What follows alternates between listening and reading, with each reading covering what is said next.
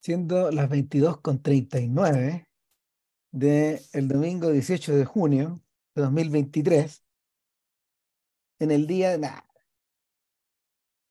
Eh, ¿Qué, Sí, qué podcast Cinema- es este? 520 ya, 510, weón? no, 519. Ah, ya. 519, weón. Eh, y no lo adelantamos, pero en algún momento tú dijiste, ¿sabéis que tengo que ver Ran? Porque quedan como cuatro, que le quedan como cuatro días en movie y se, y se va. Exacto. Una de las mejores razones para ver películas, weón, eh, es esa. Es que claro, las van a sacar de la weá. weón.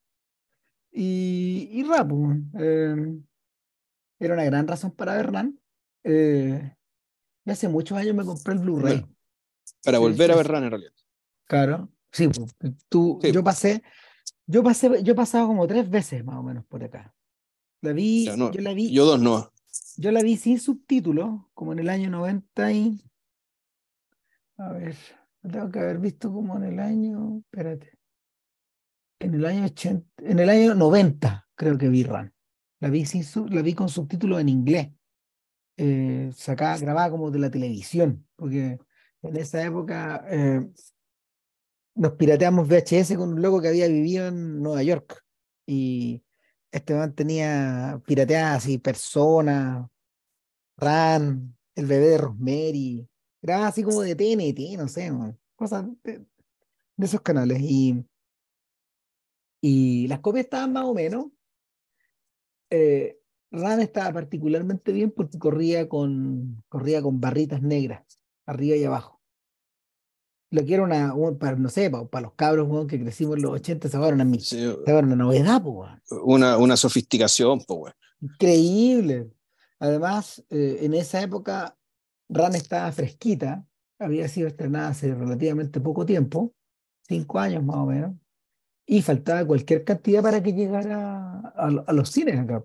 Ah, había pasado colada, la última, el último filme de Kurosawa había sido Kagemusha, y en el, en el, ponte tú, que en marzo del 91, por ahí se estrenaron los sueños de Kurosawa. Por ahí, por ahí tiene que haber sido. Más o menos, en el 91 quizás. Y, y ¿cómo se llama? El Ran recién se vino a exhibir en el cine cuando tú la viste. Fueron como el 94, tres años después, por ahí. No, no, se la vi después. Pero si la viste en la Eh. sala, la viste en la sala del centro de extensión, pues sí. Ahí llegó la copia. Ya. Ah, no, entonces la vi ahí, weón. O en el Normandí. Eh, Pero ellos, ellos la trajeron, la deben haber traído, ponte tú, en las tandas en que, en que llegaba el sacrificio o llegaban algunas de estas películas atrasadas. Eh, de hecho, la copia, yo, yo en ese tiempo volví a ver Ram. Claro, y la copia muy cristiana no era. Todos estos colores prístinos que tú viste en la copia de, de Movie no estaban, porque estaban medio desvaídos. Había, Sí, pues, y yo no sé en qué copia, si yo, yo cuando, porque yo, yo vi la película y eh, salí bien, más o menos desconcertado y la vi de nuevo a mediados de los 2000 en el Normandí. volviste. Una, cop- una copia que yo creo que tampoco estaba muy buena, que digamos, pero claro, ahí recién. Es que puede haber, sido, Eh, puede haber sido la misma. debe haber sido la misma. Claro. Claro, Sí. y ahí recién le tomó el peso a la película y dije, bueno, esto en algún momento tener que volver a verlo porque son estas pocas ocasiones que uno sale flotando del cine. ¿cachai? Ah, claro. Salí, No, yo- ya, Yo me acuerdo de haber quedado muy impresionado cuando la vi, de haber sido de las primeras cosas que vi sin, sin, en- sin subtítulo en español. Eh, y no, era realmente todo chacho. Yo en esa época tenía medio fresca en la cabeza Cajemucha, porque la, la había visto, la había visto en la tele. Probablemente cortada, porque después uno se ha venido a enterar que, claro, la, la edición de Cajemucha, que yo nunca he vuelto a ver, de hecho, no tampoco.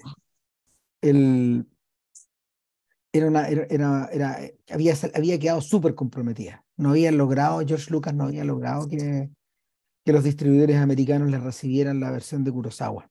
Entonces ellos se metieron ahí a, se metieron ahí a, a cortar. No cortaron mal, pero Kagemucha es más larga que Ran. Es más larga. Y bueno, y no es el filme más extenso de Kurosawa tampoco, porque eso tengo entendido yo, el récord está ahí entre Barbarroja probablemente y Terzo Usala quizás. No sé. Por ahí debe ser. Eh, bueno, el, a mí lo que me llamó la atención en esa época, cuando la vi en esa copia de VHS, en esa copia pirata, era que el productor era Serge Silverman. Eso no es casual. Eh, Silverman es un personaje interesante en la, en la historia del cine europeo. Eh, el Silverman era, bueno, fue un productor francés. Eh, es el hombre que le dio una, una nueva vuelta en la vida a, a Luis Buñuel. Y era un señor bien mayor, era del año 17. Es decir, Ah, era-. Claro, pero no, pero era harto menor que Buñuel, si Buñuel es del cambio de siglo. eh, Buñuel tenía la edad de Hitchcock. Pero claro, Silverman, al contrario de lo que, al contrario de lo que ocurrió con otros productores importantes como de, de los 60, 70, 80, en realidad él no se especializó en, en, en, cineastas de la Nouvelle Vague. Eh, es, curioso. Silverman produjo Bob Le Flambert de Jean-Pierre Melville. Produjo Le Trou, esta película de escape de la cárcel de Jacques Becker. Eh, em, produjo alguna película de Jess Franco. Eh, produjo películas de Marcel Camus. y eh, produjo, mira, de, de Buñuel produjo El diario de una camarera, que es uno de los filmes franceses del 64, eh, La Vía Láctea, El discreto encanto de la burguesía, El fantasma de la libertad y ese oscuro objeto del deseo. O sea, todas las últimas, por lo tanto. Exacto, sí, sí. Silverman de alguna manera formaba parte como de este, de este frente interno que, que, que le dio cuerda a un Buñuel que de alguna manera había quedado un poco, eh, había quedado un poco huérfano en la medida de que el cine, de que el cine mexicano perdió aire eh, después de Viridiana. Y, y claro, bueno, eh, en los últimos años de su carrera, eh, él produjo Diva de Jean-Jacques Benet, por ejemplo, produjo una película de James Toak, que era un, eh, se llama Expose, una con Rudolf Nureyev, muy rara esa película. Produjo el, doblete de Run y acá, el Making of the Run, eh, dirigido por Chris Marker. Produjo Max Mon Amour de Nagisa Oshima, esta película rarísima de, de, de, la, de cómo se llama, de Charlotte Rampling con el gorila. Es buena, yo me acuerdo de haberla visto, buena. Y, y nada, pues, el, de alguna manera, claro, la carrera, la carrera de la carrera de Silverman topa techo, topa techo con Run. No creo que haya producido una película mejor que esa. De hecho, dentro de todo, además, dentro de esta carrera tan especial, porque este era, ¿cómo se llama? Este era un viejo que tenía, este, este un viejo que tenía bastante plata, en el fondo, pero que eh, al contrario de Carlo Ponti o de, de o de los otros productores que metieron Lucas en la Nouvelle Vague, en realidad no, como te decía, nunca esperó, no, nunca esperó meterse con los guanes de moda. Claro. Eh, ¿por qué menciona tanto Silverman? Sí, en realidad está la historia por qué, por qué Kurosawa hace la película con plata francesa, digamos, como se ven los créditos desde el principio. Claro, bueno, es que Kurosawa, Kurosawa había, a ver, esto, esto se remonta muy, mucho más atrás, eh, pero, pero Kurosawa cuando concibió Ran, eh, y ya vamos a explicar qué pasó, digamos, y cómo- dó- dónde y cuándo la concibió, eh, cuando Kurosawa concibe Ran, se da cuenta de que el costo de esto sobrepasa cualquier cosa que él pueda pagar o conseguir en su país. Sobre todo porque en realidad eh, el, el rol de Kurosawa estaba bien entintado. eh, yo no me acuerdo si hace como 500 podcasts cuando hicimos eh, los 100 años de Kurosawa, que es el único podcast que le habíamos dedicado al personaje, mencionamos la manera en que él trabajaba con, con los japoneses.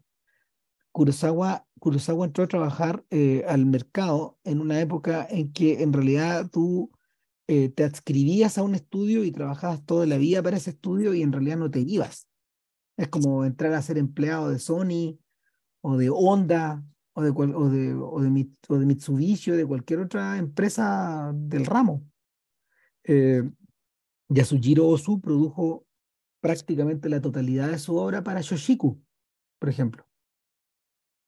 Eh, y bueno, Kurosawa fue instrumental eh, en, la, en, el, en, el, crecimiento exponencial de, de, los estudios Toho. O sea, de hecho, Ishiro Honda, eh, el director de Godzilla, era el clásico ayudante de dirección de Kurosawa y Kurosawa metió mano en el guion de Godzilla. No, pues al, inversamente, ese muñeco Honda bueno, fue el director de segunda unidad de RAM. Sí, pues bueno, que había estado en no sé cuántas películas con Kurosawa, sí. digamos, pero, pero claro, eh, esa sola decisión los volvió millonarios a un montón de estos gallos. Por Godzilla. Entonces, eh, sin embargo, sin embargo, Kurosawa siempre fue conocido como un tipo muy agresivo eh, en su trato en términos de producción. Y no caía muy bien. Y de hecho, de hecho, Los Malvados Duermen Bien, esta película acerca como de, de los hábitos de la corrupción, de la corrupción empresarial de Japón a finales de los 50. Es una película donde, donde de alguna manera Kurosawa retrataba las cosas que él había visto y algunas que él había hecho también. Eran guanes extremadamente agresivos. Y, y el, el, el, el, la sangre llega al río cuando Kurosawa produce Barbarroja en el 63, 64. Y pasan hartas cosas. Primero que nada, se rompe su relación con Toho. Y en segundo lugar, se rompe su relación con Toshiro Mifune, para siempre. O sea, graves consecuencias. Pues. Y el. Y, y, lo, que queda, lo que queda de ahí para adelante, Kurosawa en el fondo es como armarse por su cuenta. Pero eh, la película con la que con la, película con la que él tenía tenía esperanzas para conseguir eso, que era su primer filme en colores, que es Dos Descaden, eh, fue un fracaso, que, no lo mandó a la segunda división, sino lo mandó directo al seppuku. Este se quiso suicidar en algún momento. Y, y, el origen de Ran está en ese suicidio fracasado, que a su vez está escenificado por Idétora en la película misma. ¿Te acordás cuando va en busca de la, de la, de la espada, bueno, y lo, de, perdón, de la, de, de la, katana y lo único que encuentra es, es la cacha de la espada? Vacía. No hay espada. Entonces, eh, efectivamente, pues, en la vida de Kurosawa, eso, a ver, en la, en la, vida de Kurosawa, esa catástrofe partió el recorrido en dos. Y de hecho, eh, el, quedó deshonrado estamos quedó deshonrado. Eh, son los mismos años en los que Mishima se suicida con harto más éxito. En parte porque parece, todo parece indicar que Mishima tenía calculado su suicidio como con 5 o 6 años de anticipación. Más o menos. De hecho, en algún momento él dirigió una, un cortometraje y escribió una novela anticipando ese suicidio. Entonces, el, Kurosawa, Kurosawa, queda, Kurosawa queda out, queda out a nivel personal, a nivel social y a nivel familiar. De hecho, los hijos lo destierran de la casa paterna. Y así el viejo termina como en un, eh, eh, en un cuartucho, en, en, un, en un cuartucho más o menos digno, digamos, pero como de un barrio medio comercial y anónimo en Tokio, eh, lamiéndose las heridas. Estuvo mucho tiempo y de hecho el, la terapia para poder salir de ahí eh, específicamente fue, fue concebir las pinturas de un proyecto, de un proyecto basado en, eh, en el Rey Lear de Shakespeare y también en Macbeth de pasadita y de Entonces, eh, eh, Kurosawa a su manera, él pensó que no iba a poder jamás volver a filmar en, esa escala. En la Unión Soviética había hecho, había, había hecho eh, Dersu Sala y había ganado el Oscar entre medio. Eh, creo que es uno de los tres Oscars soviéticos que hay para mejor película internacional. Y, y otros son La balada del soldado y Dónde pasan las cigüeñas, ¿te acordás? Que, sí. De las que se hizo podcast en algún momento. No, y, y, ojo que creo otra película soviética ganó el Oscar en el año 80. No, y no, y, y Burned by the Sun de, de, de, de Nikita Mikhalkov también ganó un Oscar. Sol ardiente, gracias, ¿no? Claro, claro. Eh, ahí tenemos cinco. A ver, tenemos cinco. Si no, no fueron tan pocas. Creo, creo, ahí me puedo equivocar, pero creo que no, creo que no es rusa, pero bueno, a lo mejor sí, no sé. Eh, bueno, el asunto es que, el asunto es que eh, Kurosawa, con todo el cariño recibido desde afuera, sea por parte de los soviéticos, sea por parte de los gringos, él sabía que no iba a poder filmar, filmar nunca. Eh, de hecho, cuando Silverman tuvo que pasar el cheque, eh, mezclado también probablemente con algunos productores japoneses, por cierto, eh, resultó que fue la película más cara hecha en Japón hasta ese momento. La, el, probablemente esto no va a nivel gringo, pero a nivel asiático, a nivel mundial en el fondo, Ran es una producción extremadamente cara. No podía salir de, no podía ser de otra forma tampoco. Eh, es de las pocas ocasiones en que un director tan anciano, estoy hablando de la época, podía estar a cargo de un, presupuesto de ese tamaño. Por cierto que John Huston, por ejemplo, nunca, nunca consiguió algo así. Menos Buñuel.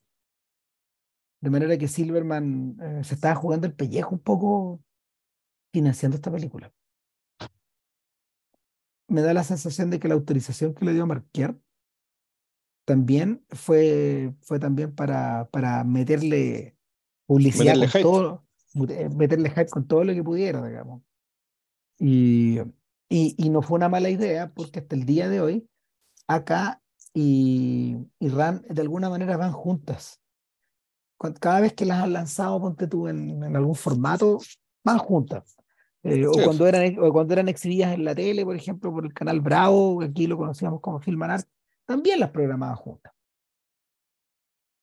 E, e, era, era, era muy lógico porque ambas pertenecían al mismo gallo. Eh, eh, al mismo productor es un poco parecido al, es un poco parecido a la a la estrategia que Sven Film Industry y Bergman definieron para, para Fanny y Alexander.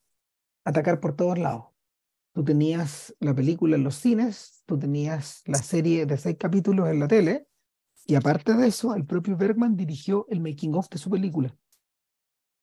Y es un largometraje como de dos horas también.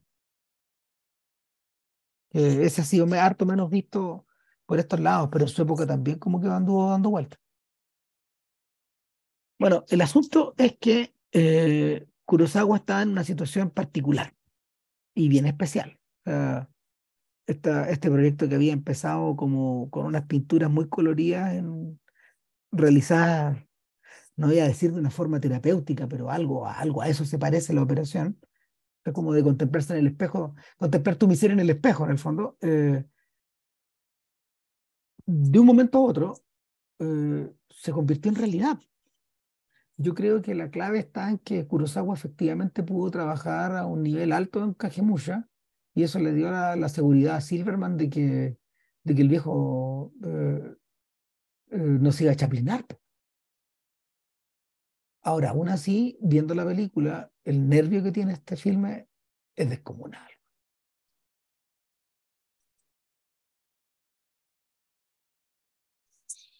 A ver, eh, no sé si vale la pena contar esto porque esto, esto es el Rey Lear, ¿ya?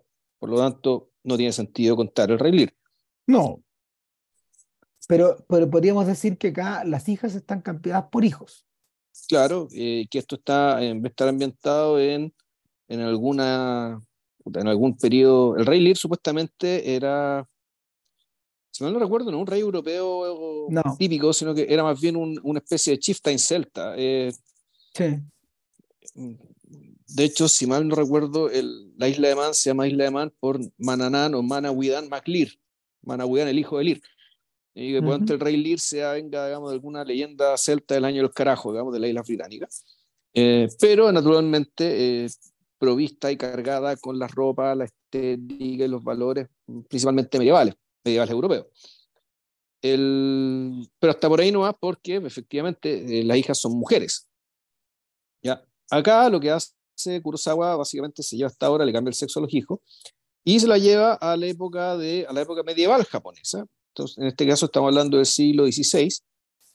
eh, al cual básicamente podemos adivinar que es en un siglo anterior porque existen armas de fuego. ¿Ya? Las que, y eso no es casual porque eh, parte de la, de la, de la, parafernalia visual y auditiva de la película eh, se ve más rica efectivamente con, con esa pólvora, con ese ruido, con ese polvo, ¿ya? Mm. con ese humo. Entonces, el, leyendo por ahí, bueno, el, de partida, claramente el, aquí hay que retraerse a una frase más o menos relativamente, no sé si tan célebre, pero una que al Nicanor, Nicanor Parra le gustaba citar en sus clases, una frase de Goethe que decía que eh, todo hombre viejo es el rey Ya. O sea, todo anciano, llegado el momento, se va a convertir en el rey Lear. Empezáis a eh, perder en vez de ganar, digamos. Y la batalla la batalla es desigual. En el sentido de que no, y, esto es más bruto, esto es que básicamente el, la vejez, con todo el deterioro físico y de salud que viene, no, no, no, eso no lo compensas con más sabiduría. No, no, no, no, no. No, no, no. No, no, no, no, no, no, no esperen eso. pasamos el aviso, pasamos el aviso, en nuestra, en nuestra lenta idiotización, la mía y de Vilches camino hacia allá. Claro, digo, camino, camino bien avanzado, o sea que no, no, no, no, no, no, no.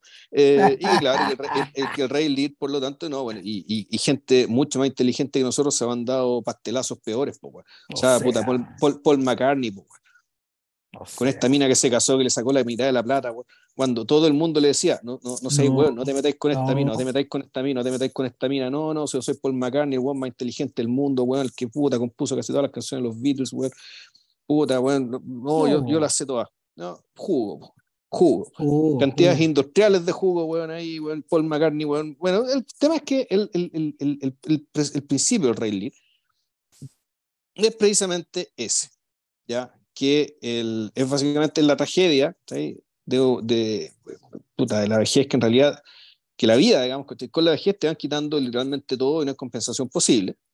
Y que eso, aparte de ser una tragedia eh, privada, puta, se convierte en tragedia pública, cuando en el caso del rey Lear, efectivamente decide mal. ¿Ya? ¿Por qué? Porque, puta, como está viejo, está perdiendo eh, elementos, capacidades de juicio, y en el caso de él, además, que está en una posición de poder, eh, pucha, él no es capaz de distinguir la adulación de, la expresión sincera. Y, claro, bueno, se manda la caga que se manda y hace lo mismo que el rey que básicamente divide el reino en tres, en vez de darle todo el reino, el poder de su reino y considerar heredero al hijo al que, al que más quería, pero por alguna razón considera inepto para gobernar, o en el caso, como empieza la película acá, eh, donde básicamente le dice cosas que él no quiere escuchar. Mm. El, hay que decir que desde el principio lo que llama la atención el, eh, en este comienzo es que lo teatral que es. Es como si instalara la forma de desplegar a, los, a, las personas, los cuerpos, este, este como telón que está, que separa, al, a, separa al, a los agentes importantes de los que no lo son. Eh, pareciera ser que todo el, el, entorno natural muy bonito, muy, eh, muy verde, muy, muy fecundo, eh, para mí funciona como una especie de escenario ¿ya? para esto que está ocurriendo. Y maximizado además con el maquillaje de, de Idetora, que claramente, que este anciano, que, que el rey Lear, digamos, que se llama Idetora, eh, eh tiene un maquillaje, un maquillaje teatral que teatral desde el punto de vista occidental o griego, digamos, y me resulta que me entero leyendo por ahí que en realidad el maquillaje y el teatro no. Sí, claro que sí. Eh, el, a ver, eh, Tatsuya Nakadai, el protagonista de Ran, era un, era un actor que, que ya había colaborado con, ya había colaborado con Kurosawa en, otras oportunidades. De los siete samuráis, yo me acuerdo. O sea, eh, es un actor de, es un actor de cinco películas, digamos. O sea, mira, no es el actor favorito de Kurosawa, ni por nada, digamos, era el actor favorito de Masaki Kobayashi.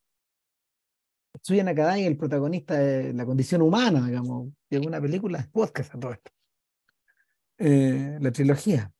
Claro, él, mira, él había trabajado en Los Siete Samurai. Eh, mucho más tarde había hecho Yojimbo, Sanjuro. Eh, interesantemente eran dos roles distintos, no el mismo rol, a pesar de que Yojimbo, eh, Sanjuro es, la secuela de Yojimbo. No, una continuación, el, protagonista es el mismo. Claro, eh, estaba en alto y bajo, en high and low, que también es de, también es de podcast. Sí. Y eh, mucho más adelante, mucho más adelante, eh, eh, él se transformó en el protagonista de Kagemusha, en el fantasma, en Takeda de Shinyan. Em, el, el rol que tenía, el rol que tenía en Kagemusha era un rol harto menos teatral que este. Por otro lado, en ese momento, eh, Nakadai, que falleció a los 90 años, perdón, perdón, que tiene 90 años ahora, que no ha fallecido todavía, porque todavía actúa, qué animal. Eh, claro, él es del año 32. Eh, para, al momento, de, al momento de hacer Kagemusha, el hombre ya había cumplido recientemente los 60 años. Y efectivamente está apto para encarnar a Liga. Pero, pero eh, en retrospectiva, el Kurosawa parece acercarse a, a Ran de alguna manera eh, siguiendo las mismas intuiciones de Trono de Sangre. Y porque Trono de Sangre, ¿te acordáis que es deliberadamente teatral también? También tiene ese formato. O sea, bueno, Trono de Sangre. Es Macbeth. Es Macbeth, eh, eso sí, en blanco y negro. Sí. Yo que hace una diferencia importante, muy importante. Eh, pero sé que me acuerdo poco de Trono de Sangre. Yo me acuerdo cuando la vi no me gustó. O sea, mira, Trono de Sangre no es la mejor película de Kurosawa. Tiene un tremendo final. Este, este, este esta lluvia de flechas que le cae este, claro. a, Mifune. Pero efectivamente eh, es, un, es un filme donde el, donde las cualidades cinemáticas de Kurosawa no están puestas, no están puestas adelante. De hecho, eh, esta suerte como de teatro de fantasmas que él, que él elabora en la visita a la casa de las brujas, eh, recuerda un poco, recuerda un poco a lo hierático y a, lo, a, lo, estático de las formas de Ran, sobre todo en la primera sección. A ver, Rand tiene, Rand tiene, yo diría que tres, son tres actos, básicamente, tres, cuatro actos, no creo que más. Está esta introducción que es extraordinaria, que, hay una secuencia de créditos al inicio donde hay unos vigías que están mirando al norte, al sur, al este y al oeste, mientras van corriendo los créditos. Y eso antecede eh, algo que ya eh, uno, algún, no sé, los espectadores de la época habían visto en, en Harakiri, es esta reunión eh, de los hombres con poder, de los samuráis o de los guerreros que tienen poder, o, eh, son exclusivamente hombres y están, están expuestas las banderas y, la heráldica de, de, los clanes en un rincón, o sea, eh, puesto al centro del cuadro está Hidétora, ¿cómo se llama? Imakushi, eh, Ishimongi. Ishimongi y Hidétora, jefe del clan Ishimongi. Eh, a su izquierda, mirando desde el punto de vista de la audiencia, están sus hijos. Son tres hijos y hay dos más que están ahí alineados que se hace referencia a ellos, pero muy al pasar, no son protagonistas de esta historia. Y a su derecha están otros dos lords derrotados. Son los lords supervivientes de lo que nos enteramos más tarde es una campaña que detrás le ha tomado toda su vida, 50 años de lucha, para recuperar, o sea, no, para hacerse con el control de buena parte de la región. Eh, una región que está repartida en tres castillos. Y este sujeto que está ahí eh, de alguna manera para conmemorar algo, nunca explican qué, eh, cuenta que en realidad de todos estos años que él ha pasado luchando, solo los últimos dos han sido más bien gratos. Y no se lo ve, no se lo ve particularmente eh, alegre ni cariñoso con los hijos, ni tampoco con sus vasallos al lado, digamos, todos otros señores menos poderosos. Eh, después de esa locución, se le cede la palabra al bufón, al bufón de la corte, Yoami, está interpretado, interesante, está interpretado por un actor que tenía un seudónimo, se llama Shinosuke Ikehata, pero su seudónimo era Peter. Sí, pues él era, él era un drag. Sí, claro, era, era un actor, era un actor, claro, que, que, que de inmediato queda claro su androginia.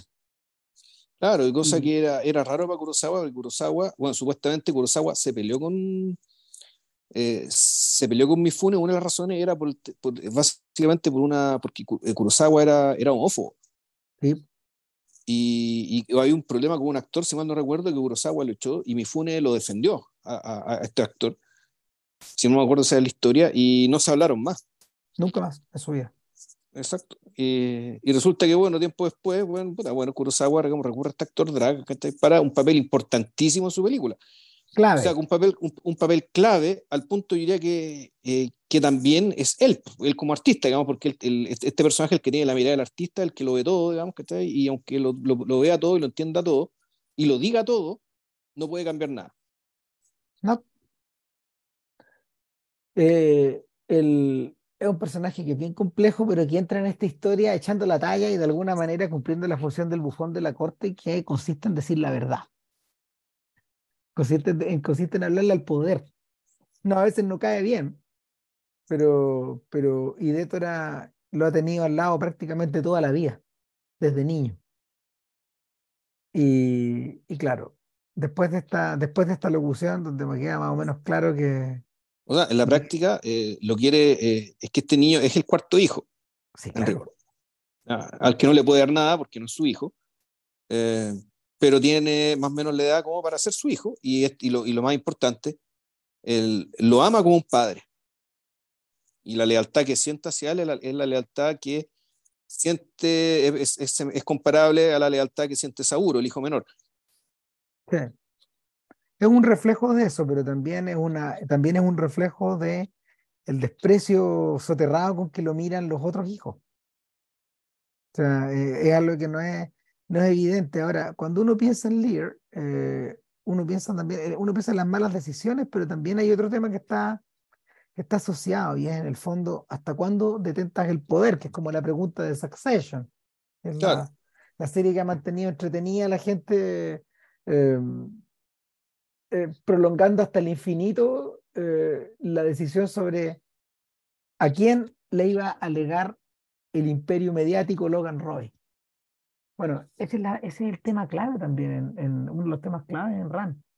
El problema es que eh, todo, parece, todo parece indicar que en la medida que quieras ceder el poder y desprenderte del poder, vas a quedar desarropado del poder.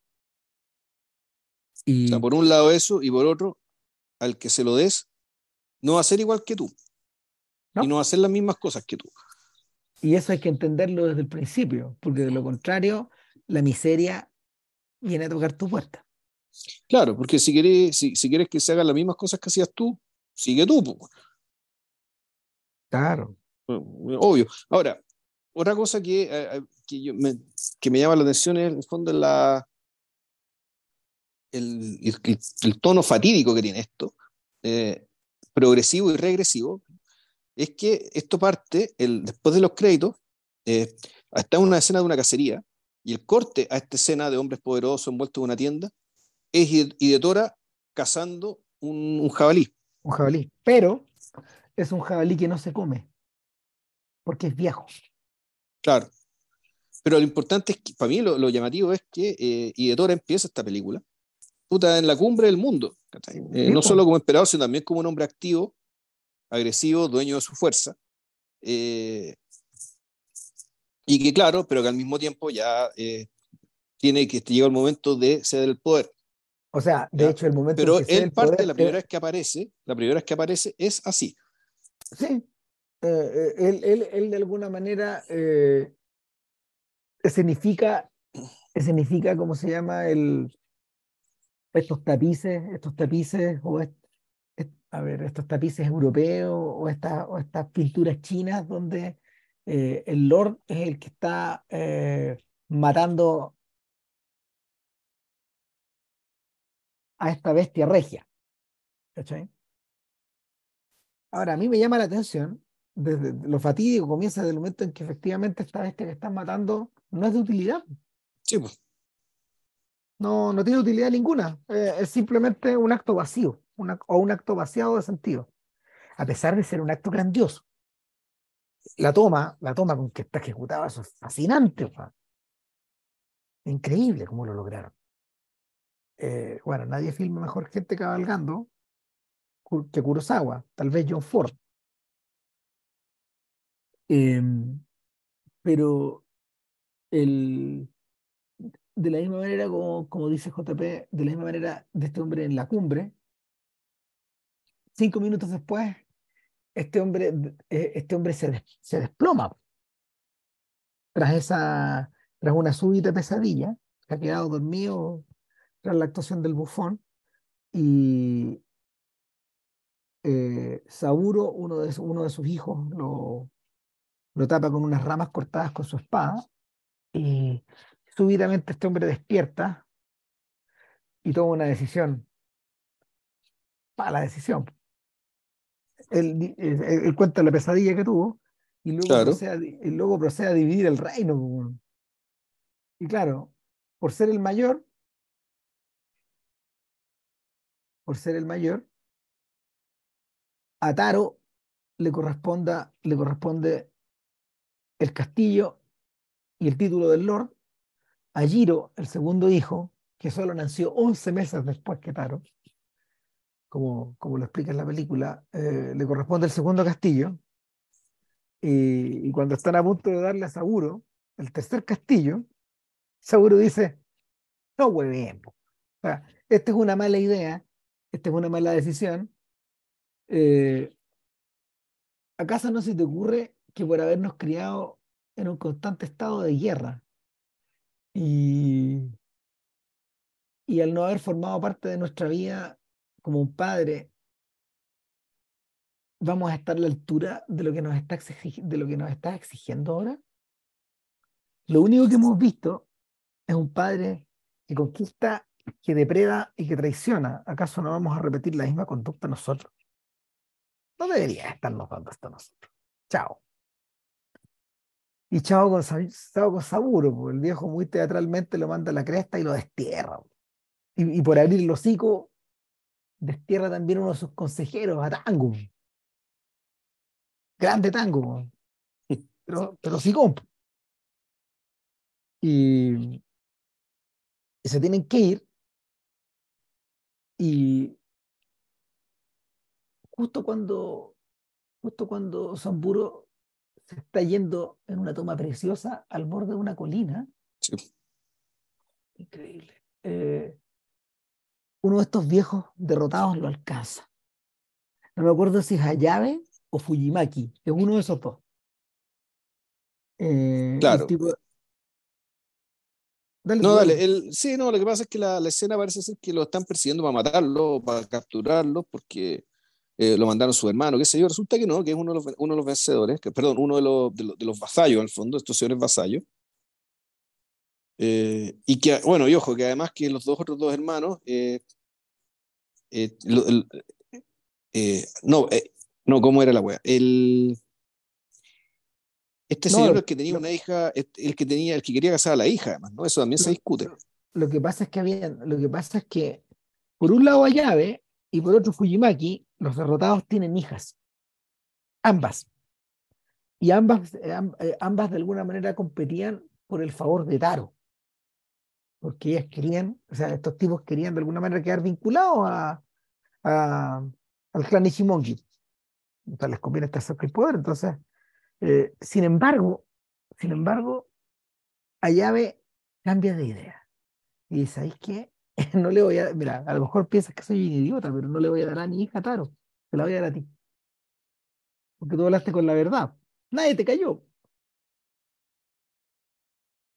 Y, y ahí acaba el primer acto. Sí, bueno, y, y, la otra parte, Tango, y Tango queda con la misión de, aunque sea escondido, eh, volver a la corte del padre porque el padre siente que lo necesita. Porque ahora el papá, el, eh, la, la, percepción que tienen los dos, Tango y, y, el príncipe Isauro, es que el papá va a quedar a la merced de los lobos. Claro. De los mismos lobos que él crió. Los, los lobos que él crió, naturalmente. Claro, porque el viejo, el viejo en, un, en una, eh, el viejo en un instante de, eh, en un alarde de estadista, este pelotudo dice, bueno, renuncio a mi, renuncio a mi, a mi, ¿cómo se llama? A mi reino, pero mantengo, mantengo mi título, mantengo mi... El título de gran señor, claro, una escolta de 30 soldados. Que valen como por mil cada uno. Claro. Como dijeron. Y eh, como ya no voy a tener castillo, voy a estar rotando todo el año entre estos tres castillos que son míos. Así que prepárense las pelotas. Sí, pues, además, un hueón que estuvo casado y no cacha el poder del macabeísmo. Hueón, pues. bueno, eh, es en ese punto cuando empieza el segundo acto, cuando Idétora está de visita eh, en el castillo número uno, ahí donde Taro. Y, Claro, y es una, una preciosa escena donde está toda la escolta, que está retenida porque no puede entrar. Y, todo, y, claro, entonces el, eh, una cosa que no hemos mencionado y es muy importante, así importante pues después, cada uno de los hijos tiene un color. Entonces, cada uno de los lugares está teñido, digamos, ¿cachai? De, de, de telas, digamos, ¿cachai? Con ese color. Hasta los caballos tienen esos colores. Exacto. Entonces, los caballos, el Taro, el castillo de Taro, es amarillo. Claro. Entonces, bueno, este rey va a este castillo amarillo y eh, aquí nos encontramos ya con, básicamente con dramaturgia, con, la, vieja dramaturgia de la época de Shakespeare que gustaba tanto, el tema de las intrigas, ah. de, la gente influyendo en otra. Eh, esto eh, puta, influyendo básicamente ganándole en el discurso, es decir, imponiendo esto lo, lo, lo, que, lo que Bloom hablaba de la competencia agónica, digamos, que está entre los personajes y donde terminaba ganando el personaje, digamos, cuyos argumentos y cuyas palabras y cuyas ideas terminaban básicamente dirigiendo toda la acción. Y aquí claramente eh, la, la, que manda acá es la Lady KL, se llamaba KM, que era la, la Lady KL. KL, claro, que es, que es la esposa de Taro. Y que eh, ella tiene, claro, y que está también parece un personaje, ¿no? un personaje que casi no se mueve es un personaje que interesantemente en Lear lo ocupa un hombre, lo interpreta un hombre, es Edmund. Edmundo, sí, pues. Sí. Claro, pero el, yo tal vez incluso, yo me inclinaría a pensar que la, y esto una, es una especulación mía porque no tenga nada que ver, digamos, no tiene un sentido, que una buena razón también para cambiar de sexo a los hijos, ¿cachai? Es que el personaje sea mujer sea como estos demonios de la, de, como estos demonios de, la historia de Misoguchi, ¿cachai? Estos demonios, estos demonios mitológicos, ¿cachai? Porque Lady Kade claramente está en otro plano. Ahora, yo siento que Kurosawa también acá de alguna manera enmienda algunos errores cometidos en, en Trono de Sangre y dota de una mm, ah, dota de una dimensión, eh, de una ambición y de una profundidad al personaje de, de Kaede que, que, no existe en Trono de Sangre. Y, y efectivamente eh, contrabandea Macbeth al interior de, de Ran. Sí, ahora yo creo que una de las. Pero al mismo tiempo, para hacer eso, tiene que hacer sacrificio importante, que es efectivamente eh, rebajar eh, excesivamente los papeles de los dos hijos mayores. O sea, son personajes ambos muy poco interesantes. Eh, es que son personajes estáticos, pues si no cambian. Pues. Básicamente están, básicamente están ahí para articular, para, articular algo que, el viejo prefigura al momento de, de otorgarle su, su poder. Sí, pero el, el, hecho que no cambie, claro, pero es que en realidad no cambia, pero en realidad nunca hubo nada ahí. No, pues. Y, y, eso es lo, y eso tú decís, no, no. De hecho, hasta son casi indistinguibles, Pero daña salvo la que, salvo que el primero, eh, sí, fíjate, o sea, no sé si la dañe, pero me, me parece que es el que ha desbalanceado, creo. En realidad es que, claro, si fueran personajes más interesantes, la película tendría que ser más larga. En realidad. Claro. De, de modo no que básicamente todo el trabajo de todo el trabajo de, de caer, digamos, para dárselos vueltas a uno primero y al otro después, tenga que ser más, más trabajoso, más complejo.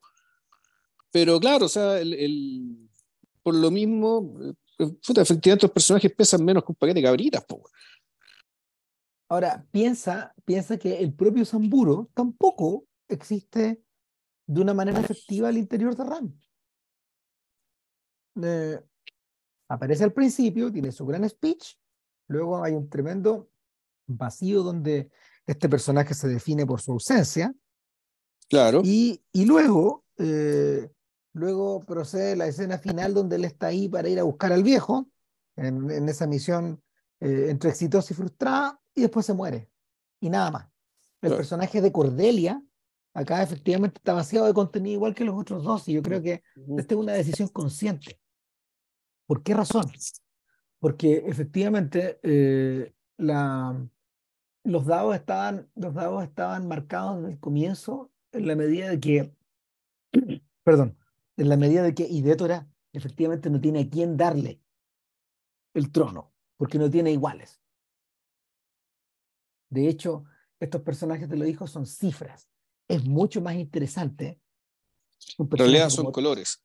Sí, eh, por ejemplo, me- mejor, mejor dicho. Sí. Pero, pero eh, eh, eh, a lo que voy es que es mucho más interesante el personaje de Tango. Es mucho más Sí. interesante, es mucho más interesante eh, el personaje de el, el, el- el bufón. Y el, y el, bu- y el bufón. Incluso. No, y son, y son mucho, más- y son mucho más interesantes los personajes de los vencidos, sea, no estos vencidos, sino claro, de los, de los hermanos, pero o sea, claro, de- del, entonces- del, del flautista ciego y la, y la señora budista. exactamente, Sue y Sue. Surumaru. Sí. Entonces, eh, eh, yo creo que, yo creo que, eh, la- eh, yo creo que esto que parece un problema es una genialidad de Kurosawa. ¿Por qué razón? Porque, claro, eh, la pantalla está ocupada de tal forma, a tal nivel por Tetsuya Nakadai, en el rol de Hidétora, que efectivamente le quita aire a cualquier cosa que está alrededor. O esta película está dominada por esa figura trágica que, eh, pintada al estilo no, va adoptando una, va adoptando una, una posición, o sea, perdón, un- un- unos gestos físicos, una presencia, eh, una, una carga que, que se vuelve hasta cómica en algún momento. Entonces, no, no, no, no- no- eh, si, si, tú- si, tú quieres, si tú quisieras darle profundidad a cualquiera de esos tres hijos, perdón, estaría, estarías, con- estarías contrabandeando un problema al interior de la película. Le no estarías sé, quitando- porque le el, estarías quitando densidad a Idétora. No, no, porque acuérdate que este- este- a partir de cierto momento eh, estos personajes casi no coinciden en pantalla. Llega un momento en que los personajes no coinciden. Y claro, lo que pasa con Nietora, claro, puta, efectivamente la- esto se convierte en un, puta, en un, en un drama cósmico, en un drama psicológico también, en, por una cuestión que también es genial, que, que es genial de, creo, de la película, no sé si está en la obra o no, que cuando el viejo empieza a desvariar, y no vamos a contar la película en todo el orden porque es lo mismo, eh, No, neces no, no es necesario. no, no es necesario, eh, em- empieza a recorrer lugares, lugares que él conoció, lugares que él destruyó. Por lo tanto, el, todo este viaje físico es también un viaje en el tiempo, a su pasado, a su mala conciencia, a su memoria. el y, o sea, por último, todo esto que está pasando está pasando dentro de la cabeza de. Mm. ¿cachai? Cosa que ya para mí, viendo la, esto lo entendí ahora, o sea, lo entendí viendo esta vez la película. Y oh, me pareció magistral, po, weón. ¿Cachai? Esto que, la, que básicamente este viaje físico es también una, es puta, no, no decir que una confesión, no me voy a meter con, con, el, con, el, con, el, sacramento católico, digamos, pero sí es un reconing, ¿cachai? Este, como diríamos en inglés, un reconing, un ajuste de cuentas consigo mismo. Y bueno, y ahí, pasando por aquellos mismos lugares donde, donde él estuvo, si eso es lo que más me. Y, y básicamente que son también sus recuerdos. Bueno, ahí es donde vuelve a hacer sentido esta idea del autoexamen de Kurosawa y de la razón de existir de Rampo. Sí. El, cuando, uno, cuando uno mira las acuarelas, y no hay que olvidarse que, que el entrenamiento universitario de, de Kurosawa fue la caligrafía. Eso fue lo que estudió Kurosawa en la universidad. No estudió arte, no estudió cine, no estudió, no estudió pintura, estudió caligrafía. Igual, que, igual, que Steve Jobs, aunque bueno, el Steve Jobs fue un curso nomás. Claro. Pero bueno, con eso bastó. Claro, eh, el, cuando uno mira las acuarelas de, de Ran, efectivamente eh, lo, lo, que predomina es eh, la, a ver, la paleta de colores la, la presencia del anciano y, y la inmensa, el inmenso dinamismo en la ejecución. No rapidez, dinamismo al interior de, estos, de estas pinturas. Y aunque, aunque parezca increíble, el cine, utilizando recursos muy distintos, consigue transmitir esas tres cualidades. Y ya tenían las pinturas. Yo creo que, yo creo que los siete años que, y Kurosawa esperó para poder hacer la película, básicamente porque nunca pensó que la pudiera realizar, eh, sirvieron precisamente para poder, para poder reforzar en él esta, esa idea de que, de que RAN era un proyecto especial, que no podía concebirse de la, de la forma en que, en que él había abordado otras películas. El, el asunto es que una vez que nos movemos a la sección de las intrigas y pasan hartas cosas ahí, o sea, no sé, eh, cae, de, cae de humilla a Taro, a su marido, eh, en algún momento. Eh, y Détora, y sin darse cuenta, empieza a caer en la trampa que le está, que le está tendiendo su propio consejero, que lo mueve a, que, que, secretamente se ha reunido con los hijos y, y, y complota, complota su, su, su, defenestración final, porque en el fondo lo que, lo que estos gallos necesitan para que Ideta la deje de huevear es matarle a los soldados.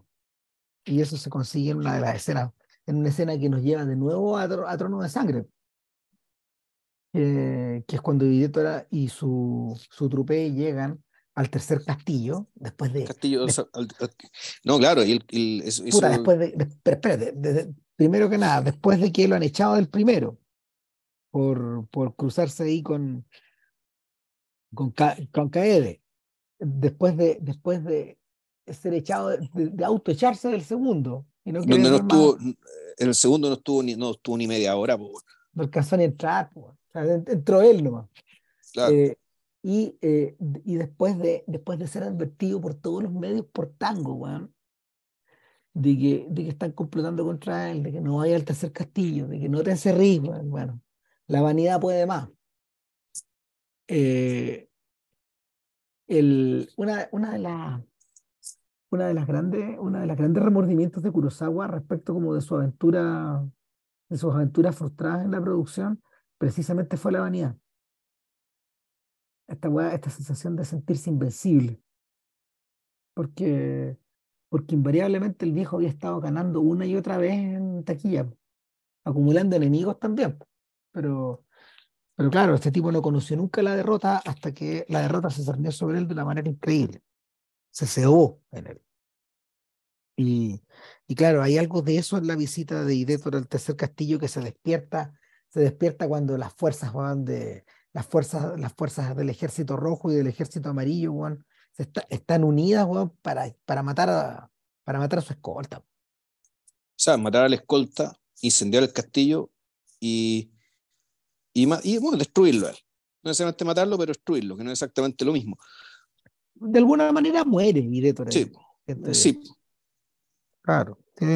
Hay una especie, hay una especie de, de de holocausto, básicamente. Eh, en, en ese lugar.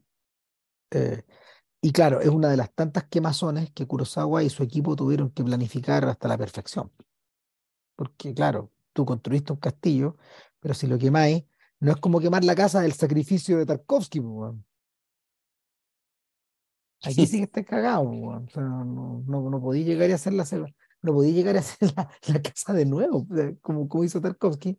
No podía llegar y construir el castillo. ¿no? De hecho, de hecho en, en acá se gasta un montón de tiempo eh, Marquer, porque parece que estuvo presente en, ese, en, ese, en esa etapa de la filmación, en la quemazón de los castillos.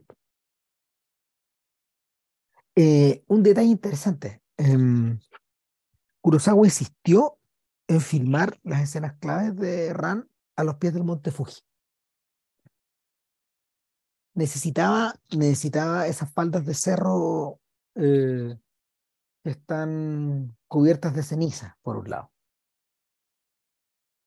Y, y se transforman efectivamente en un escenario más o menos abstracto, es medio parecido al efecto que se que, que Rossellini y, e Ingrid Bergman consiguieron en Stromboli, en la sección final. Exacto. Claro, cuando van subiendo y es medio parecido a lo que hace también o lo que le resultó a Herzog cuando fue a la Sufriar, cuando fue subiendo el volcán, estaba a punto de, de, explotar. Claro, sí, claro, el, pero y claro, y parte de la progresión de la que hablamos al principio, de cómo parte y de, y de, y cómo termina, también se expresa acá, o sea, cómo la, la, película empieza en este entorno verde, frondoso, bonito y brillante, y de a poco eh, empieza a poner todo más gris, más ceniciento, digamos, ¿cachai? Y el viejo ya termina, bueno, en, en un lugar que, no, es que el infierno, digamos, ¿cachai? Puta, pero se le parece. No, o sea, realmente ¿dónde estoy? No hay nada. ¿Esto es el infierno? ¿Esto es el infierno acaso? El, el, le contesta, no, güey, esto es el paraíso. Imagínate. Ya con las patitas calientes. El, mm. y, y, y, claro, metido, metido, en el, metido al interior de ese castillo mientras matan a sus hombres, eh, algo se zafa al interior de, de, de Idétora, donde él, donde, el ve su, donde, donde él ve su legado consumido por el fuego y reducido al absurdo. claro, o sea, donde, donde pasa, donde ocurre, es que eh, eso, eso es interesante, el, el hecho de que la, la realidad te demuestra que en realidad nunca entendiste nada de la realidad. Nada, nada, nada, nada. Se te aparece, te se te aparece, te manifiesta de tal manera que entendiste que nunca entendiste nada. Ah. ¿Por qué? Porque básicamente ocurre lo inconcebible. Y lo inconcebible es que sus dos hijos lo ataquen como si fuera un enemigo. Ah. Eso es algo que nunca estuvo en su cabeza, nunca se le ocurrió, pese a que se lo advirtieron. Y por lo tanto, claro, eh, la vanidad, entre, la vanidad, pero también hay otras cosas, digamos, supuestamente los deberes filiales, eh, no son las personas vanidosas, digamos, que creen que puta, pueden esperar de sus hijos algo, algo mejor, bueno, que una lluvia de flechas y de balas. Eh, ello es más que la vanidad lo que se pierde. Aquí volvemos, es aquello que creías que corría por el mundo, por el mundo aquello que creía que vale el mundo, en realidad no vale nada. ¿ya? Por lo tanto, toda tu existencia en buena medida estuvo sustentada por tener un tremendo error. Y, el, hecho de que haya sido exitoso durante tanto tiempo, eh, lo, lo, vuelve todo más inexplicable. Em, efectivamente, a partir de ahí, el, la progresivo, el progresivo despojo, porque este, este es un personaje que va despojándose de cosas. Eh, al principio se autodespoja del poder, se autodespoja los títulos, se autodespoja la responsabilidad también. Pero eh, a medida que se despoja de los, elementos para defenderse, los demás le empiezan a despojar cosas. Y aquí, bueno, de inmediato, este, porque de inmediato, de inmediato. Exacto. mira, eh, para, para, un, para un tipo que se ha pasado medio siglo eh, guerreando desde los 20 años, porque guerreando para acumular.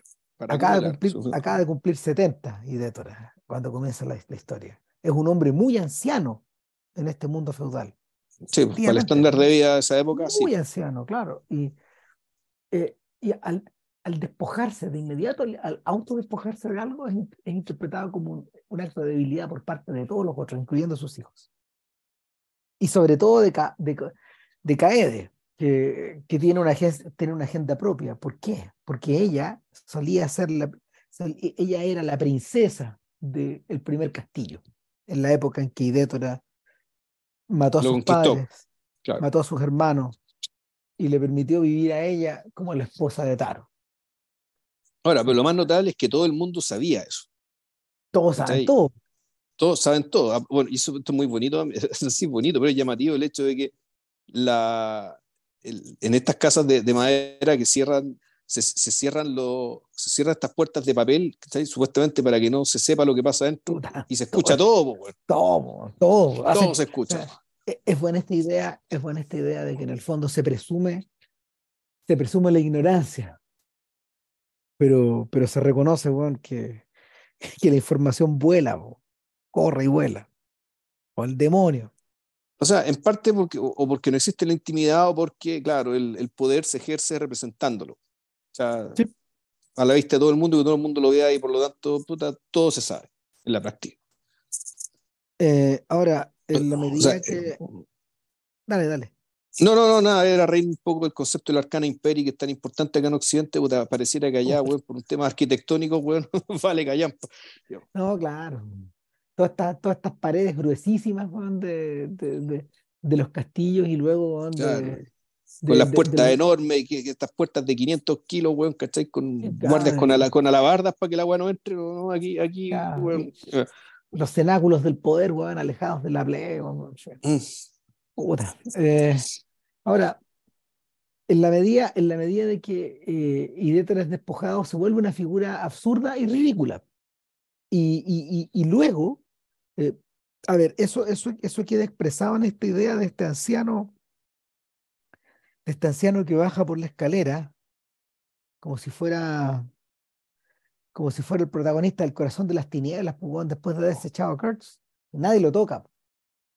Eh, me acordé, me, acordé, claro, hemos, hablado en otras ocasiones, pues de que hay dos personas a las que no se toca en estos escenarios, al loco y al mago.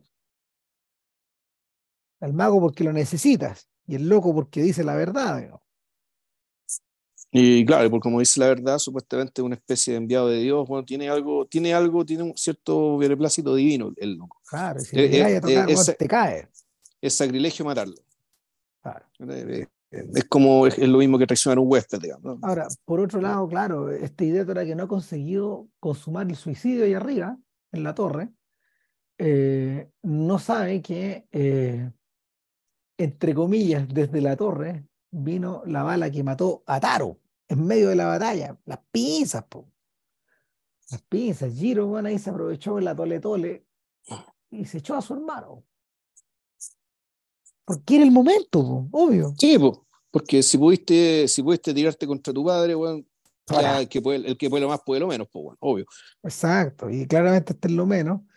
Además que es visto como un personaje débil, pero a su vez Giro demuestra ser aún más débil en la medida que Kaede le dice, te tengo cachado, No solo te pusiste el traje de mi marido de inmediato cuando el estaba tibio, no solo no trajiste el cadáver balsamado en sal, sino que lo quemaste por la culpa.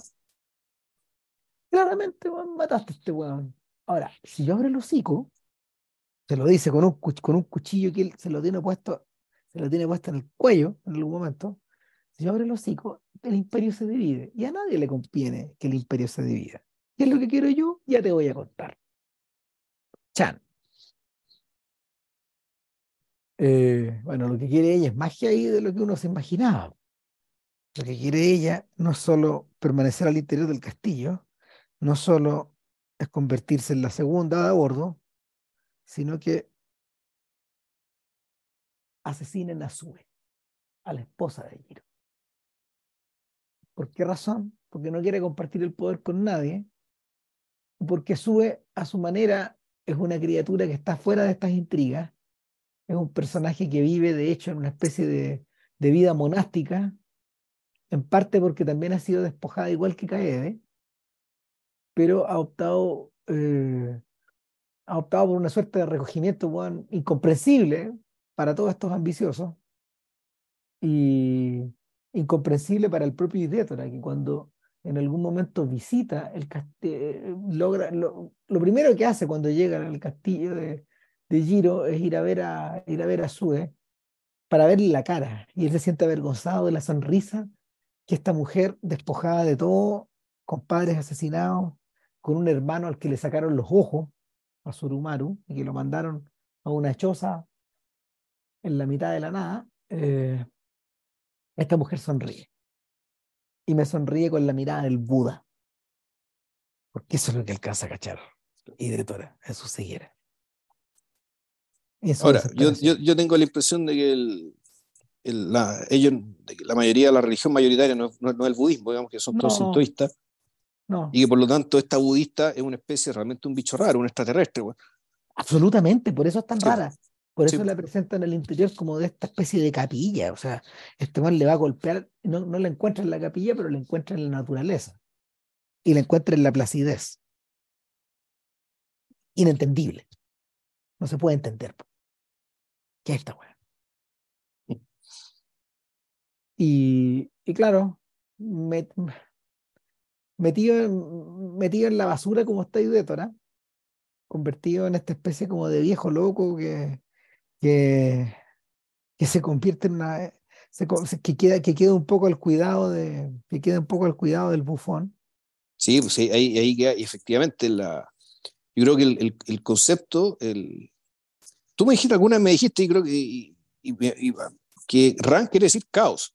Caos claro el caos. El caos digamos y que el caos el, bueno nosotros lo entendemos el caos puta, uno lo entiende en, en el mundo relativamente igualitario, republicano, democrático, digamos, que supuestamente vivimos, bueno, el caos es meramente desorden. Pero en la, dentro, dentro del mundo jerárquico, el caos yo se entiende como el desorden y la, y la ¿cómo se llama esto? La, la, inversión de la jerarquía. Entonces, y esto el personaje del, del, bufón lo dice explícitamente, digamos, que el mundo está al revés. O sea, yo soy el cuerdo que está vigilando a este viejo loco, güey. O sea, este viejo, eh, este, este, viejo loco que era mi señor, digamos, ahora, ahora depende de mí. Claro, y en algún momento lo viste, lo viste como una criatura floral, le pone un casco en hecho de, de hecho de bambú, eh, con unos penachos que son unas flores, eh, lo feminiza de alguna forma y lo, lo convierte en una especie de, en una especie de muñeco con el, con el cual él juega y con el cual también se entretiene para pasar este tiempo muerto, en la medida de que Tango ha ido a buscar ayuda, porque, bueno, Tango también se queda con el viejo, Juan, y en algún momento también echa, se aprovecha de matar a los traidores, pero, pero se marcha en busca de Zamburo y, y de la última esperanza, de hecho, de tratar de darle una, de tratar de darle un hogar a este, este pobre diablo, pero al mismo tiempo restaurar el orden. Restaurar el orden, a ellos los mueve, claro, a ellos los mueve la lealtad, aunque saben que eh, este señor ya no se puede contar con él, es poco probable que vuelva. El, el personaje al, final va y vuelve, o sea que a veces es él y en cierto momento recupera su noción de quién y otras veces no. y esto suele, hace... como, perdón, como suele ocurrir de hecho con la demencia. Con el Alzheimer, sí, es que eso, de eso, de eso te iba a mencionar, ¿cachai? Que yo no recuerdo si cuando se hizo esta película esto era un tema tan frecuente, digamos, ¿cachai? La, la, la, la manifestación de estas enfermedades seniles, ¿cachai? Que implican un ir, y volver, digamos, que implican un, puta, el, hecho que te está yendo, digamos, pero que al mismo tiempo que hace tu tiempo vuelve a ser tú mismo, reconoces a la gente, ¿cachai?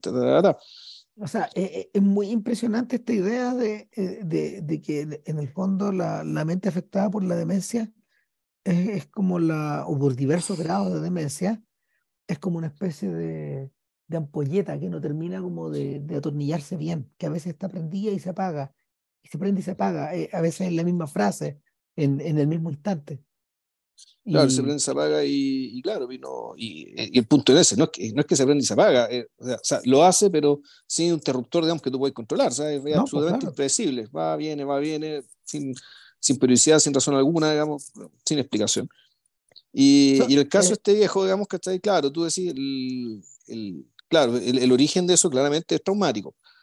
Eh, es, básicamente, es cuando eh, es la invasión del castillo, claramente. Esta criatura al final no, no queda claro en qué mundo está viviendo, en, en, qué, en qué dimensión está viviendo, si en la dimensión si en la dimensión de su, de su miseria, en la de la traición, en la, del, en, la del, en, la del, en la de los crímenes cometidos, en algún instante, en algún instante el bufón le dice, o sea, estamos rodeados de un ejército de muerte y, y de fantasmas, de un ejército fantasmal que efectivamente eh, necesita, necesita continuar haciendo la guerra también. Pues, sí, pues sí, por eso, por eso es que la, la película funciona tan bien como que todo este viaje es un viaje dentro de la cabeza el de Dora, digamos, donde el bufón es su conciencia, ni más ni menos. que es precisamente lo que hacen los artistas. Pues.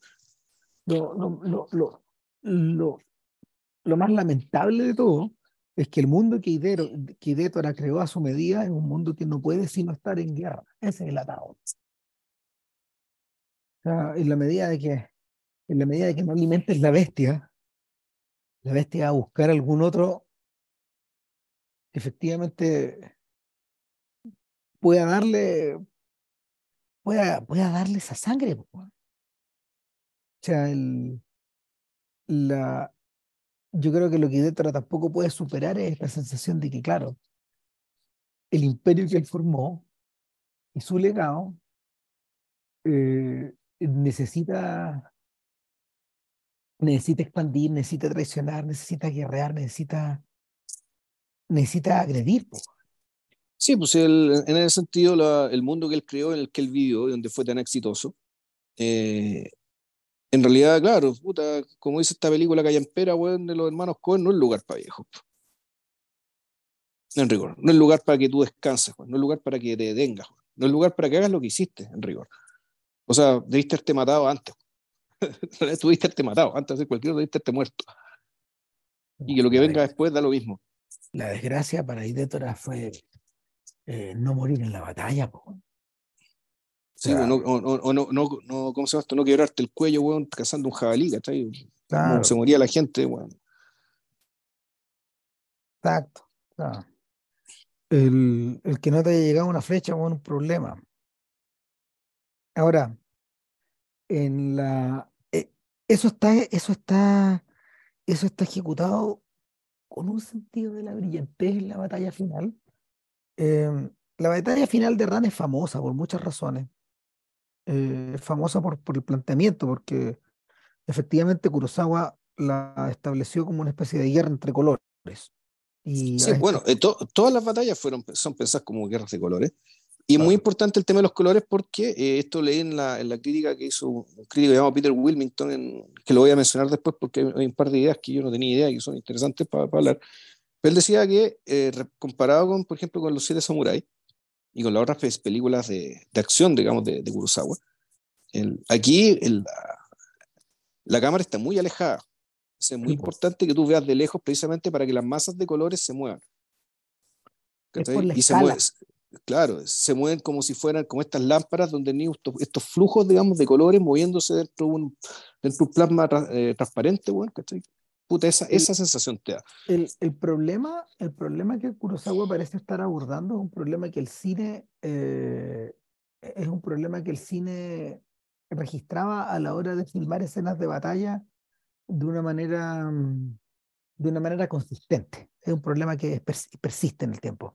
Y es que el cine no es muy bueno para estas escenas de batalla que eh, los pintores de la era de la era romántica, este como de la Croix, ponte tú, eh, conseguían hacer con tanta maestría. El cine no es bueno para alejarse, porque necesita la relación del cerca y el lejos. Quien más lejos, quien lo había abordado de manera más efectiva había sido eh, el joven Kubrick en, en Paths of Glory, donde en el fondo él solucionó el problema aprovechándose de que el recorrido de las trincheras es longitudinal, de manera que tú puedes ir con un traveling mm. acompañando a, la tropa. Pero a, un par al año y medio después, cuando hizo Spartaco, eh, él probó a estos planos generales grandiosos donde efectivamente tú tenías que ocupar los walkie-talkie para ordenar las tropas y las legiones. Las legiones de, los romanos versus, versus las montoneras de los esclavos. Y eso está conseguido eh, de una manera bien espectacular y, y, tendría eco posterior en la forma en que David Lean filmó el asalto a Aqaba en, en Loren de Arabia. Y yo diría que ese es como el tercer gran ejemplo. Pero eh, el problema que, que, plantea, que plantean estas escenas de guerra es que dramáticamente no son útiles. Las escenas de guerra, eh, filmadas tal como, tal, como, tal como las hemos explicado recién, eh, permiten conseguir un efecto, son el punto de llegada, son el punto culmine de algo. Pero en la medida de que tú intentes eh, trabajarlo dramáticamente, tu solución tiene que ir más cerca de Campanadas a Medianoche de Orson Welles o Alexander Nevsky de Einstein. Pero hay o, otro problema. O, eh, puta, el otro, el otro gran maestro en este género bueno, es, es Bondarchuk. Ah, bueno, yo también estaba pensando en, también estaba pensando en el húngaro, en Miklos Jansson. En Jansson. No, sí, pues, claro, Jansson este no, otra, no, Jansson otra weá. Por eso, que Jansson, sí. es mejor que Kurosawa para esta weá. Aunque parezca mentira decirlo, pero es que hay que decirlo, ¿no? Mejor nomás esta weá. Entonces, Jansson concibió, Jansson en el rojo y el blanco, logró solucionar este problema de darle entidad a estas escenas de batalla filmando de lejos.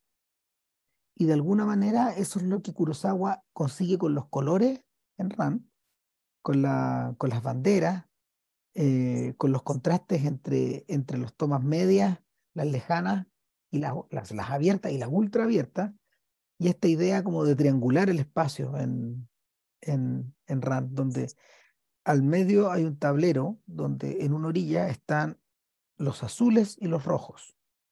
Giro y Zamburo. Hay que recordarse que los amarillos fueron borrados del mapa o fueron absorbidos por Giro. Pero en los costados están los blancos y los negros, en dos respectivas lomas. Una de ellas, una de ellas es una, es como se llama, los, eh, los negros son una, son una figura, son una figura muy lejana que después, que, que, efectivamente está, en una, está, está, está, mm, está, provocando una trampa, porque ellos están, ellos están desplegados en otra parte y pusieron una, una orillita ahí en la orilla, en la orilla de la, de la loma la sensación de que están ahí. En cambio, los blancos, los blancos están ahí para observar, para ver qué pasa y para de alguna manera refocilarse en los despojos de la guerra que, o los despojos de la batalla que viene. Entonces, el, Kurosawa lo soluciona de una manera muy simple. Hace que los de abajo, o sea, mientras, mientras tienen los de arriba, eh, mientras tienen los de arriba, eh, sea, de testigo, juega, con, juega el ajedrez ahí abajo. Eh, y hay unos trucos muy, muy interesantes. Ponte tú el. Eh, es, una planicie, es una planicie verde, pero cada cierto momento, en la medida que los caballos corren y los tipos y los tipos y los, y los guerreros a pie transitan por ahí, la infantería, te das cuenta que esta gente pisó como unos bolsones de tierra blanca. Están ahí para provocar humaredas, y esas humaredas generan profundidad o generan cercanía. Pasan los caballos y se levanta la humareda, y esa, esa, esa, esos bolsones de tierra blanca eh, son, son un efecto, un efecto práctico, está puesto ahí para, para generar la para generar esa sensación de dinamismo. Es lo que ocurre, es, la, es el reemplazo de la lluvia eh, en la secuencia de la batalla de, lo, de los siete samuráis. Funciona con la misma idea. Brillante. ¿Qué pasó? Eh, eh, en los asaltos a los castillos, Kurosawa utiliza el mismo principio, pero con humo de, fuego, con, con, con, negras. Y le va a ir drenando de color al, al cuadro también. Entonces, claro, en, este juego de emboscadas donde los azules finalmente eh, consiguen corretear a los rojos eh, y los rojos se lanzan desesperadamente de vuelta al castillo número uno, en la medida que los negros empiezan a, a, a asolarlo, Claro, todo termina mal para Giro. Todo se pudre. está heavy que no vemos la muerte de Giro, ¿cierto? No. Pero su, su, su, su mano derecha le dice, general, no, Lord, prepárese para morir. Yo lo voy a seguir después que usted muera. Giro, el personaje de Giro es tan inconsecuencial que no vemos su muerte. Pero sí vemos la muerte de la Lady.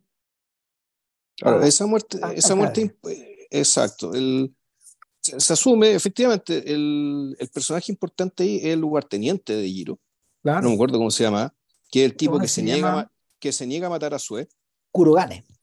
Claro. Claro, Kurogane es un weón. Kurogane es un weón que está con su lord, pero al mismo tiempo un sujeto que piensa con la cabeza. Sí, pues entiende que su lord es una huevonada. No, claro, que puta, que cogió mal al lord, pues, que cogió mal su lealtad, cagó. Pero buen condenado. O sea, lo, tilda hasta de faldero en algún momento. Sí, claro, se las cuenta todas, ¿cachai? Y, y, Giro es tan débil que ni siquiera es capaz de hacer nada contra él. O sea, Giro no es capaz de decirse entre, entre ¿cómo se llama esto? Entre la, entre la esposa, digamos, ¿cachai? Ni, ni, ni su lugarteniente. Pues lo necesita los dos. Ah. Eh, entonces, puta, el, efectivamente, la, hay una gran economía al respecto, ¿cachai? Eh, respecto a este personaje, donde eh, y en paralelo, digamos, puta, efectivamente se produce ya el despojo total, digamos, del, de, de, de Idétora, eh, la escena trágica, digamos, que cuando, cuando se, finalmente se encuentra con Saburo, que efectivamente, para mí esta escena me pareció demasiado escrita, demasiado teatral, demasiado... Eh, eh, no, no, es malo que lo sea, digamos, viviendo donde viene, pero en cierto sentido como desentona un poco respecto al, respecto al resto de la película, me da la impresión. O sea, esto, esto parece un poco de otro lado. Yo, creo que, yo creo que, mira, Kurosawa no tiene, no tiene remedio, tiene que ser así, de alguna manera de hecho, eso, eso se produce porque eh, el viejo se ha perdido en su, en, su, en su, delirio, se ha ido a esconder unas rocas como si en el fondo estuviera metiéndose bajo su tumba. Y, y, todo esto se produce, claro, eh, a los pies del monte, en la planicie. Claro.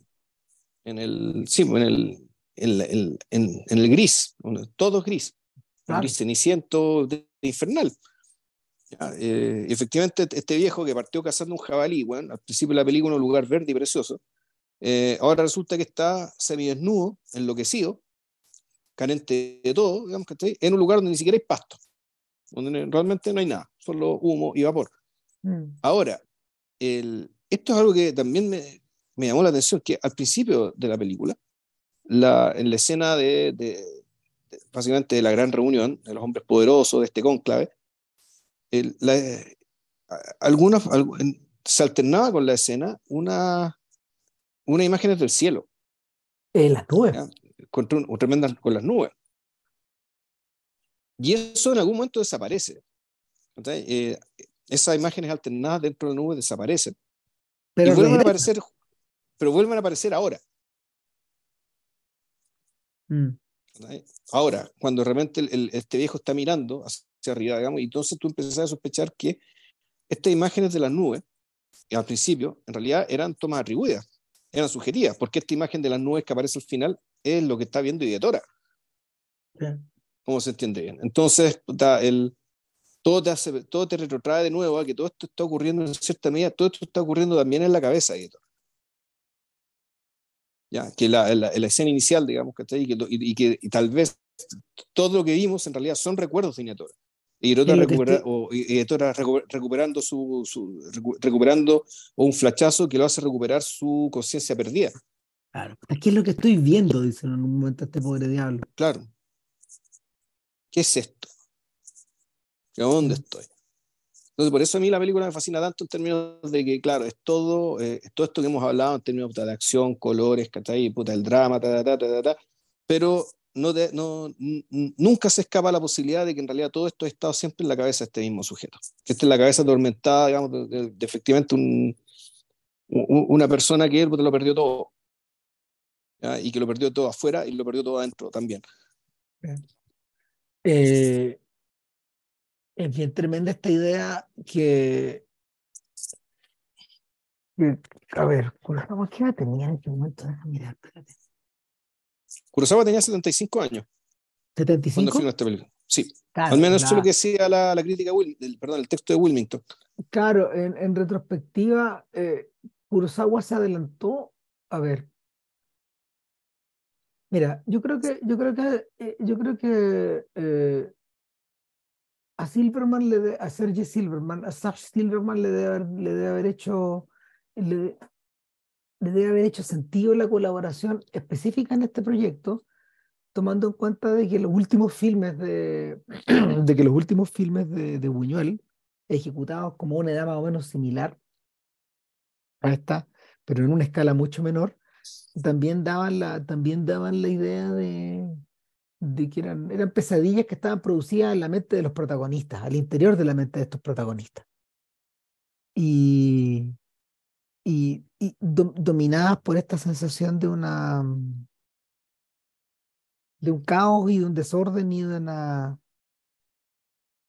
de una inversión de, de una inversión de, de, una vuelta de, de, carnero de la realidad que efectivamente eh, puede ser concebida por un viejo, como el de Buñuel, como el caso de Buñuel y de Kurosawa. Lo que, lo que sí me llama, lo que sí me llama aún más la atención es que es que las películas posteriores de Kurosawa, Los Sueños, Rapsodia en agosto y Madadayo, efectivamente se sienten como post-scripts como, como epílogos de, esto. Acá, acá hay algo que se acaba, en el fondo. Bueno, este, este, este la tesis de Wilmington es que a partir de Caden empieza a filmar películas más o menos cada cinco años. Sí. Y donde siempre estaba, este hijo siempre las estaba pensando como si fueran la última. Mm. y claro, el, se dio la casualidad de que puta, alguien le financió, digamos, este, esta cuestión que venía trabajando hace mucho tiempo. Claro, este gesto eh, enorme. Este gesto, claro, este, este gesto eh, colosal más bien. Para, la escala del país, pero claro, efectivamente, cada una de las que venía después tiene ese peso, digamos, esto es la posibilidad de que realmente sea la última. Claro. Y, o sea, todas son la última película de Kurosawa, por lo tanto. Claro, y la, la, la, la siguiente, sin embargo, eh, están preocupadas de otras cosas. Eh, los, sueños, los sueños es una... Mm, a ver. Los sueños es complementaria a Ran en la medida de que también parece estar viviendo al interior de la mente del creador. Claro, o de la mente exacto. Claro. Eh, yo diría que esta, esta es una biografía, es una especie de, creo yo, una biografía, una biografía paralela, una autobiografía paralela. Sí, claro. Bueno, hay que acordarse de que precisamente en esta era, pero creo que fue en esta era, el propio Kurosawa escribió su libro. Déjame mirar, a ver, espérame. Eso es, importante tomarlo en cuenta, porque, y lo hemos mencionado antes, la, la, biografía de Kurosawa se acaba en el momento en que empieza su éxito. Es una guay insólita. Mm. Eh, eh, el, el, libro, eh, casi una autobiografía, se llama el libro. Eh, ese libro se, se, termina cuando Rashomon queda calificada para ser exhibida en el Festival de Venecia. Ahí se acaba el libro. Claro, y, yo creo que de alguna forma Ran eh, es el otro costado de esa biografía, pero que está, que está ejecutada en que está ejecutada, como se llama, en términos de, en términos de la ficción. Sí, ahora, hay, hubo otra cosa que cambió entre medio de Ran y lo que filmó después, y que es el verdadero motor de la película en términos de, como de preocupación. El, mm. esto, esto se lo dijo Kurosawa a Wilmington, digamos, por lo tanto, Wilmington está mintiendo, o Wilmington está mintiendo, o Kurosawa no sabe lo que le está diciendo, era que la gran preocupación que tenía Kurosawa al filmar esta película, o la gran angustia que está detrás, aparte del tema de la vejez y todo el, tema, digamos, es desde el punto de vista público, era el temor al holocausto nuclear la amenaza del caos, digamos, y, la desaparición de todas las cosas eh, posibles, digamos, venía de ahí. Uh que estaba hablando en 1985. Para cuando está filmando Los Sueños, eh, eso ya está más o menos disipado. Eh, Además. A ver, pero, pero, pero no necesariamente, porque te acordás que uno de los sueños es el holocausto. Sí, pero él, en términos como. sí, sí, era uno. Sí, era el último, No, no, no, no. Es uno que está al medio. Eh, está, y estamos de nuevo, estamos en, en, la, en las faldas del monte Fuji. Y todo está, el monte está rojo. Claro, es un sueño, claro. Claro. Sí, quiero acordarme. Sí, sí, no, es una cosa impactante. Ahora, ahora, ahora, supuestamente estos sueños que en algún momento él sí tuvo. Sí, pues no, son, no esos sueños son reales. claro, son sueños que él tuvo, digamos. Claro, están extractados como probablemente de una de, libretas que o, o, por otro lado también de, de, de cierta mm, están teñidos de cierta intención pedagógica. Claro, eh, sueños que vienen de, distintos, de distintos momentos de su vida, por eso es que esto es una especie de biografía paralela. el, y bueno, y en el caso, en el caso de, en el caso de Rhapsody en agosto, es la, es la vuelta de, eh, es la mm, es el reflejo de lo anterior, porque eh, ¿te acordáis que es la historia del regreso de una persona con antepasados japoneses? Sí, un hawaiano, que, Richard Gere. Claro, al, a una a un Japón, a un, creo que Hiroshima no, no me acuerdo bien. Pero, pero efectivamente, efectivamente es como el, es como volver a entrar en esa pesadilla, pero por, la, por, el, por, la, por el otro costado. De hecho, te comenté porque que es una es una película que no fue tan no, no, fue tan, tan bien recibida en, en Japón en su tiempo. Ni tampoco en Estados Unidos. Claro. Pero pero en fin. Oye una cosa que se una cosa que no mencioné entre medio preferí dejarla para el final es que eh, en medio del rodaje en medio del rodaje de Ran, fallecieron la esposa de Kurosawa y falleció también eh, un, uno de sus colaboradores cercanos. Eh, pero un poco, deja cachar bien quién es, quién es él. Porque, a ver. Sí, acá está, claro. Eh, Fumio Yanoguchi, que aparece en el documental. Fumio Yanoguchi es el, es el técnico de sonido con, que, con el que Kurosawa trabajó muchos años y aparece en el documental de Marqués. Y él muere a principios del 85, durante el rodaje.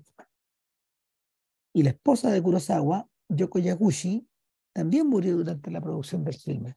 Ahora, el viejo Juan Fierro se dio un día de, de, pausa en el rodaje. Qué animal, güey. O sea, efectivamente puede que haya estado convencido de que si, si, se da más días se puede morir. Un día nomás y siguió. Un día de duelo. Seguimos. Bueno. Eh, puta si era la última película de Kurosawa, no te lo podías permitir. Bueno. ¿Qué querés que te diga? Eh, estamos porque son las 12, 12 y bueno, yo le dije a Vilches que le iba a advertir a las 12, pero todavía estábamos cerrando, pero estábamos cerrando, así que no nos pasamos tanto y el podcast no fue tan largo. Sí, qué bueno. fue más bien corto, bueno, así que bien. Eh, nada, Berran a estas alturas del partido, en realidad, Berran es como, no sé, medio obligatorio si uno quiere estar preocupado como de esta clase de películas importantes sí, sí. ¿no? Sí, sí, no, y sí. Y cuando se habla como de cine espectáculo, como cine conocido como espectáculo, esto es una de las cumbres, claramente. Claro, pero claramente. Ya no se pueden hacer las cosas así. Mm, o sea, no, o sea, al menos de manera analógica, muy raro. O sea, el último. Como, si esto esta película. El último voz que contó con tanta gente y con tanto despliegue fue Zhang Yimou. Con héroe, ¿o no? Claro, claro, y, no. Y, y, del resto dudo, dudo que haya, haya dispendio y plata para poder gastar de esa forma. Eh, o sea, claro, el, el de los chinos, con presupuesto chino, para mayor gloria de China, puta, ahí sí puede salir, puede ser que, que sí. Y, está héroe ahí para mostrarlo, pero claro, difícilmente otro país, Hollywood ya no está para estas juegas, claramente. No. Eh, no. Y, en Europa no, tampoco. Ahí, llegó, ahí, llegó, ahí llegó el caos, pero de otra forma, así que. Así que bueno.